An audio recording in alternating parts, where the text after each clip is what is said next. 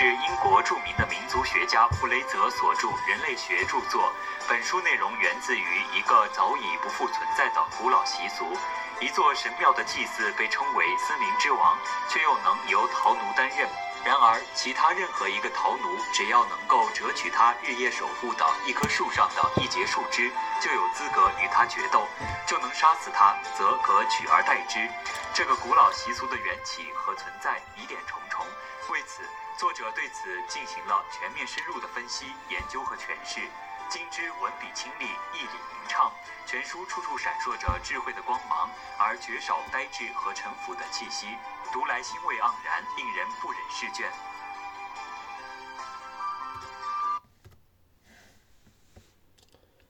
好了，那么简介也听了，那么今天也应该已经猜到，今天要讲的内容呢，就是一本人类学巨著。其实这一本人类学巨著呢，之前我们讲这个推荐给大家的四十本人类学有关的这个汉译的名著丛书中的第一本呢，就是这一本《金枝》。那么今天就给大家一起来啊，简单的介绍一下这本人类学巨著。那么今天呢是什么法律咨询日吧？搞这个也我觉得没啥意思，片头的这几分钟他妈还浪费掉了。那么从今天开始就不介绍那个节日了。好的，废话不多说，按照我们的计划，今天是周三吧？是周三吧？那么我们就要介绍这个人类学有关的这个人文学科方面啊。那么今天还是人类学，啊，就介绍这一本《金枝》。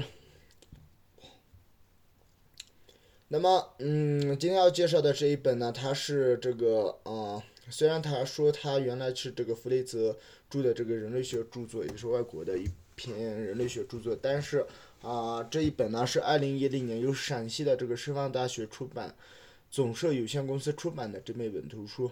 那么简单对这本书做一个介绍。那么这是一部严肃的，抱歉啊，研究原始信仰和巫术活动的这么一个科学著作。那么它是一部在世界范围内研究古老习俗以及有关于信仰观念的啊这么一个科学巨著，是闻名遐迩的学术必读的著作。由于该书搜集了丰富的人类学资料，因而被称为人类学的百科全书。金枝，它是从古罗马作家所叙述的神话传说中转引而来的。那么，本书的内容就源自于一个早已不复存在的古老习俗。作者对此进行了全面深入的分析、研究和诠释。啊，那么作者就是这个弗雷泽。原版的这个名称呢是叫做啊《Golden Bough》。啊，那么这个是这一本的这个我要介绍这一本的这个翻译呢，译者呢是个赵，这字咋读啊？啊，读这个宣赵宣，这个字是我第一次见，是两个日日字旁一个日。那么 ISBN 就不用说了，那么这个特别厚啊，有七百八十八页啊。那么出版时间是二零一零年的十一月一日。啊，瓶装这个十六开的这么一本书。那么今天的内容呢，主要围绕这个这本书的内容简介，然后对图书的一些评价，然后再简单介绍一下这个作者，也就是弗雷泽。啊，再来看一下这个作品的目录，你应该能对这本书有个整体上的把握。那么刚刚也提到，其实金枝啊，这是从一个这个。古罗马作家的一个神话传说中转引而来的，那么这是源于一个古老的地方习俗，一座神庙的祭司被称为森林之王，但却又能够由陶奴担任。然而，任何其他一个陶奴只要能够折取啊他日夜守护的一棵树上的一节树枝，那么就有资格与他决斗，啊就能够杀死他啊如果能够杀死他，则可取而代之啊这么一个引述。那么这个古老习俗的缘起和存在呢，它是疑点重重的。为此呢，弗雷泽作者啊，也就是弗雷泽，他目光遍及世界各地，收集了在世界各民族中的原始信仰的这个丰富的资料。那么运用历史比较法对之进行了系统的梳理，从中抽绎出一套严整的体系，便对巫并对这个巫术的由来和发展呢，做出了令人信服的说明和展望。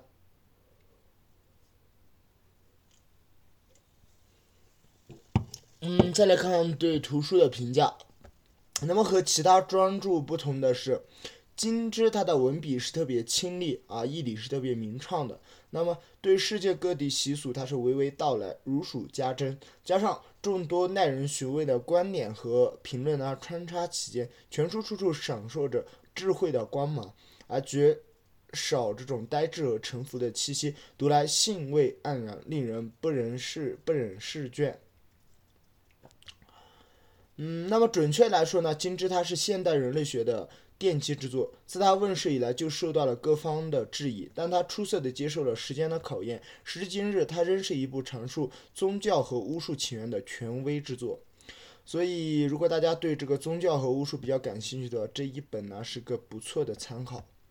好的，进入下一部分作者的简介。杰 G 弗雷泽啊，他是一八五四年到一九四一年的英国著名的民族学家、宗教史学家，那么享有世界声。誉的人类文化人类学家，早期进化派人类学的代表人物之一。那么，他认为巫术先于宗教啊，这个提出这个观点的第一人。他一生都至为勤奋，著作甚丰。一八五四年一月一日生于苏格兰的格拉斯哥市，一九一四年受封为爵士，一九二零年成为英国皇家学会会员和英国科学院的院士。并兼任为法国科学院、普鲁士科学院、荷兰科学院院士和牛津大学、巴黎大学等著名学府的名誉教授。一九四九年七月五日呢，逝世于这个剑桥大学。他代表作自然是以金枝为首。此外，他还有《人类学汇编》等。那么，人类啊，人们是这样评价他的。将来后代评价我们这一代人的工具时，只要开出詹姆斯·弗雷泽的著作目录来，就足以驳回我们关于无能的指责。在弗雷泽的众多著作当中，《金枝》一书最为知名，并使他在世界学术界获得了崇高的荣誉。弗雷泽将巫术归结为两种类型：顺势巫术和接触巫术。那么，如果我们分析巫术赖以建立的这个思想原则的话，便会发现它们可以归结为两个方面。第一个是同类相生，或是果壁同音；第二个则是物体一经互相接触，在中断实体接触后，还会继续远距离的相互作用啊，这么一个两个方面。那么前者可以称为相似律，后者则可以称为接触律或者是触燃律。那么巫师根据第一原则，也就是相似律中引申出它能。他希望能够仅仅通过模仿啊来实现任何他想做的事。第二个原则啊，也就是这个接触率或者是触燃率啊出发的话，他断定他能够通过一个物体来对一个人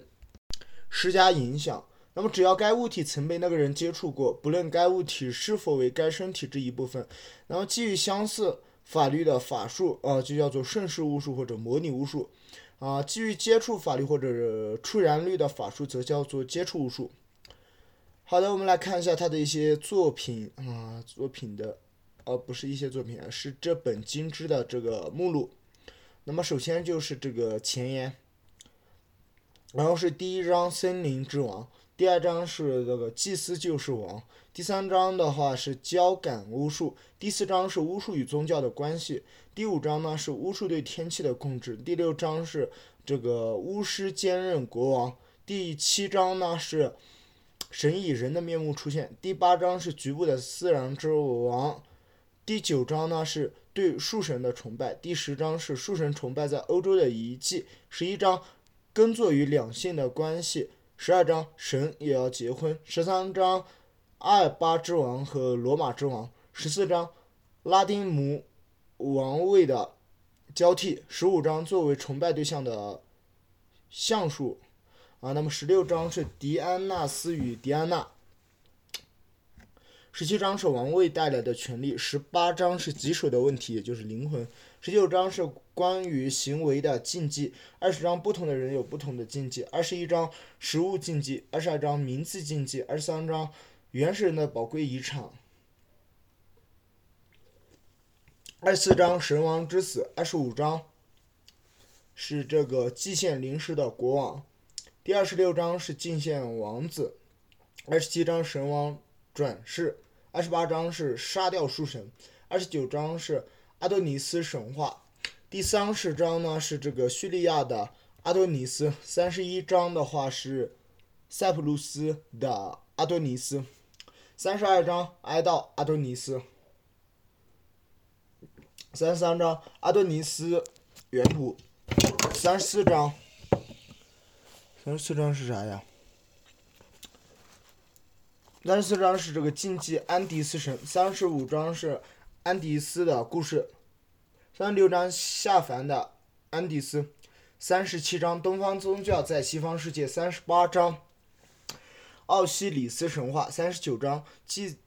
祀奥西里斯，四十一章奥西里斯的几个身份，四十一章奥西里斯的爱人伊莎斯，四十二章奥西。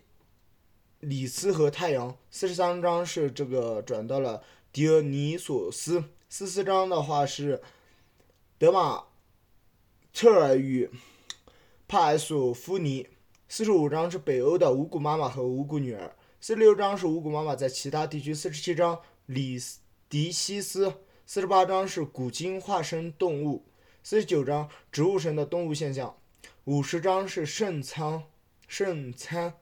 五十一章是吃神的肉，五十二章是杀死神兽，五十三章的话是猎人与野兽，五十四章是动物圣餐，圣餐，五十五章是罪孽转移，五十六章是这个大众化的驱邪方式，五十七章是公众的代罪者，五十八章的话是古罗马和古希腊的代罪者，五十九章是杀掉神灵的墨西哥风俗，六十章的话是神王需遵守的祭。六十一章拜德神话，六十二章欧洲的篝火节，六十三章篝火节的存在原因，六十四章篝火燃烧的对象，六十五章拜德和这个与这个胡寄生啊，那么六十六章的话是关于灵魂出窍的民间故事，六十七章是游魂何处为家的问题，六十八章啊则是回到了这个题目金枝，六十九章就是再见内米。那么其实听完这个目录，大家也可以发现，他的这一本著作的话，在内部应该是有一定的这个联系的。包括像有几部分几章，它五六章是在讲一个内容，但是也可以把它拆开。我觉得，因为它更像是一个学术论文集的样子。